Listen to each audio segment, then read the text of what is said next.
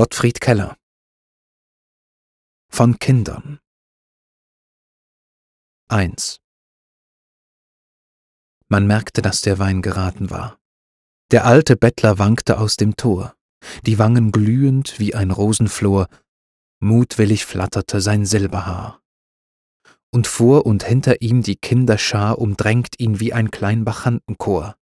Draus ragte schwank der Selige empor, sich spiegelnd in den hundert Äuglein klar.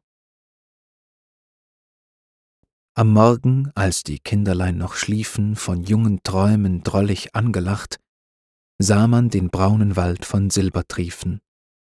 Es war ein Reif gefallen über Nacht. Der Alte lag erfroren in dem tiefen Gebüsch, vom Rausch im Himmel aufgewacht.